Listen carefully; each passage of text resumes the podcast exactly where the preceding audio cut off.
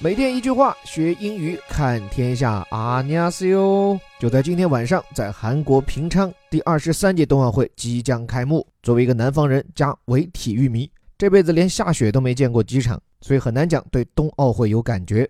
但既然今年他家的吉祥物和我们这个课程居然都是同一类猫科动物，那亲切感上升的我们就来扒一扒这只白狐。这篇报道选自这两天刚出炉的美国广播公司 ABC，这是一家电视媒体，所以比起纸媒，它传递的信息更加直观，所以标题直切主题。Meet Suharan, Pyeongchang's mascot for the 2018 Winter Olympics。说来认识一下守护神，这可是平昌2018年冬奥会的吉祥物。这里这只白虎的名字 Suharan。加上了引号，如何解释？后文我们再讲。pyongchang 这是平昌，韩国的滑雪胜地，有点像瑞士小镇达沃斯。这里多说一句啊，韩国的这个行政区划，第一级就分为一些特别市，还有就是八道，这道就相当于中国的省。这个平昌所在的呢，就是江原道，相当于江原省。那这个道下面又分为了市和郡。郡的规模呢比市要小，就有点类似于中国的县，所以这里的平昌郡其实就是平昌县，英文叫做 Pyeongchang County。而且作为滑雪胜地的这个平昌，它的人口有多少？我查以后吓一跳啊，只有四万多人。所以我看很多美国媒体报道，今年涌向平昌观看冬奥会的美国游客并不多，原因就因为那边人太少，宾馆不够装。后面这个词 mascot 指的是吉祥物。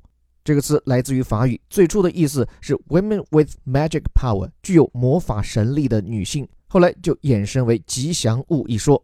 赶紧来看正文，with a look inspired by white tigers，说它的外形啊是灵感来自于白虎。inspire 动词表示给予灵感，说这真是一场给我很大灵感的旅行啊。This trip has inspired me a lot，或者是 This is an inspiring trip。那么起初的灵感来自于白虎。Designers developed Suhoran with South Korean culture and law in mind。说设计师们就糅合了韩国的文化和传说，搞出来这只 Suhoran。这里这个 develop 表示的是开发研发，而这个 Suhoran 呢拆字合意。这是韩语当中守护两个字的发音，Suho 感觉跟汉语好像啊。而这个 ran 我不知道是不是在韩语中应该念作 run 或者之类的。按照奥委会官方的解释，它有两重含义。第一，这是韩语中“老虎”这个词发音中的一部分。第二呢，这个 run 出自于韩国的一首民谣，脍炙人口的《阿里郎》。所以这里留出两秒钟时间，各位可以脑补一下这首神曲。如果脑中已经响起了旋律，不妨对照着这里这个词 “suhoran”，一起来唱出它的中文翻译，叫做“守护狼”。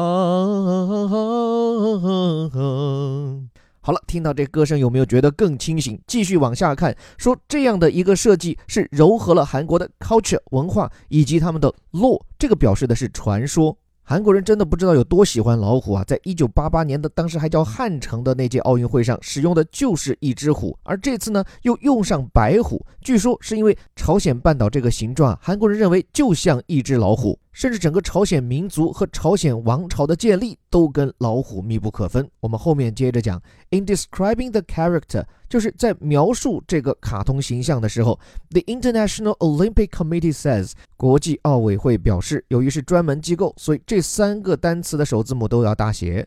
所以看他们在这里也说了，The white tiger has long been considered Korea's guardian animal，说白虎啊，长久以来就被视作是朝鲜民族的守护神。这里这个句式叫做 Something has long been considered something else。A 长久的被视作是 B，这是一个常见且实用的好句式。后面这个 Korea 大家要注意，在这里既不是韩国，也不是朝鲜，应该把它统而化之。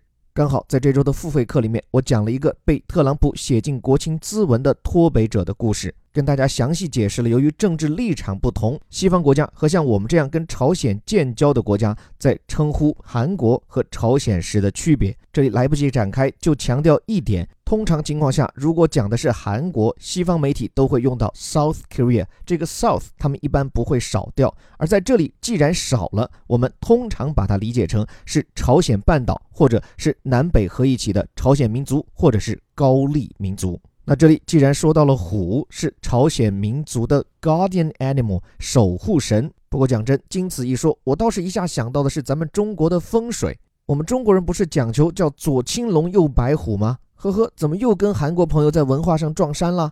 并且说到这个守护神，今年平昌奥运会之后紧跟着的残奥会，它的吉祥物则是一只熊。这个白虎加黑熊的 CP 组合啊，其实引出的是朝鲜半岛上流传已久的一个见证传说。这个檀就是檀香山檀香树那个檀。我简单讲讲这个故事啊，就是天神的儿子叫做桓雄，他就带领了三千名部下，就居住在了一个叫做太白山，也就是今天朝鲜妙香山这么个地方。具体住的那棵树呢，叫做神檀树，并且在那里就建立了一个神明居住的城市，从那个位置来治理人间万物。刚好那个时候呢，在洞穴当中有一只熊，有一只老虎，它们同居。这种同居配对真的有点重口味啊！但不管怎么说，这两只怪兽都想变成人，于是他们就来到这棵神坛树下面，就祈求环熊的帮助。那环熊就让他们要吃下一些什么草呀，要吃二十个蒜头啊，之后必须要在洞穴当中一共一百天不能照射到阳光，这样就能够变成人类。但结果呢？这只老虎最后忍不住了，就提早离开了洞穴，于是没能变成人。而那只熊则变成了熊女啊，是女的。但这就存在一个问题：老虎没有变成男的，而熊变成了女的，这就没有办法繁衍下一代呀。于是我们的男一号，就刚刚讲到的那位叫做桓雄的天神之子，他于是就化身为成人，与这位熊女共同生下了孩子，叫做王翦。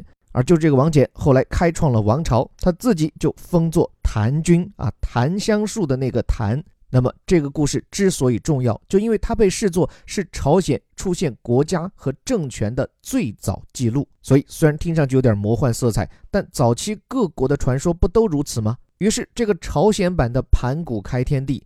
就浓墨重彩地提到了老虎与熊，也是因为这个原因，后世的朝鲜人也好，韩国人也好，在提到他们的民族时，都会把这两种动物挂嘴边。但是最后再说回到奥运吉祥物，其实这是用来观察一个国家或者一个区域如何在这个世界上自我定位的绝佳机会。因为不管是吉祥物也好，还是会歌也好，它都反映了这个国家在这个时期如何看待自己，又向世界想传递什么信息。比如一九八八年的汉城奥运会，当时的那只虎是虎虎生威的老虎，而且那只虎的名字啊，好像是叫做虎多利，就是老虎后面还加上一些语气助词，表示很孔武有力。因为在那时候韩国经济腾飞，正在急切的想代表亚洲融入世界，所以那个时候的韩国和那个时候的亚洲特别急切的想传递的信息，就是我们在崛起，我们有力量。而且其实这一点啊，当时的中国更加的急切啊。跟我一样上点年纪的小伙伴也许还记得哈，九零年北京亚运会的时候，我们当时的那首会歌叫做《亚洲雄风》，你听这名字就很霸气，而且呢，歌词也是一路唱到说啊，我们亚洲啊，山势高昂的头，我们亚洲河向热血流。所以可以反映的是，那个时代韩国人、中国人或整个亚洲急切的想让世界看到自身的崛起，甚至呢有点给自己打气的意味。但是过了这么多年，你看到了北京奥运会时，我们的会歌就不再是亚洲雄风那样的打鸡血，而变得更加的温婉细腻。而从我们的吉祥物来看呢，那五个福娃其实又反映的是我们对传统文化的自信。但是这种自信的反面，就是我们对于现当代的中国自己，似乎还没有什么东西可以拿出来展现。而你看，几乎同一时期，紧跟在我们后面的英国，它向世界展现的吉祥物，跟英国的文化传统没什么关系，它就是极力的展现一个现代的，甚至是后现代的英国。当然，另一方面，我们也应该看到，奥运会在世界上的地位这几年其实在逐渐走低。也是因为这个原因，奥运会变得越来越不那么的国家意志，越来越不那么的政治化，这就使得奥运的吉祥物也慢慢的从文化符号回归到旅游大使的角色。所以看着这只卖萌搞怪的白虎，我能想到的就是它所要传递的那些厚重的东西越来越少，而那些简单的、直白的，甚至是童趣的内容会越来越多。所以归结一句话，小小的吉祥物其实折射的是一个国家对自身文化的自信程度，也关照出政治与体育之间的亲疏程度。这里是带你看懂世界顶尖报刊头版头条的虎哥微头条。最后提醒各位，在我们的微信页面的最后，还有我们的限时团购，二零一七年的全年版课程我们限时团购会优惠两百块钱哦给自己发一份英语和知识的红包吧。最后祝各位周末愉快还是那句话我们每天一句话学英语看天下。我是林伯湖我们下周见。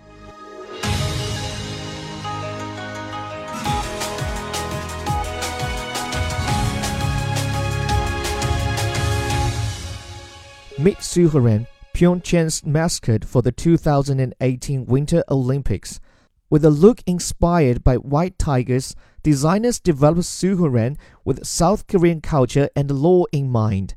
In describing the character, the International Olympic Committee says the white tiger has long been considered Korea's guardian animal.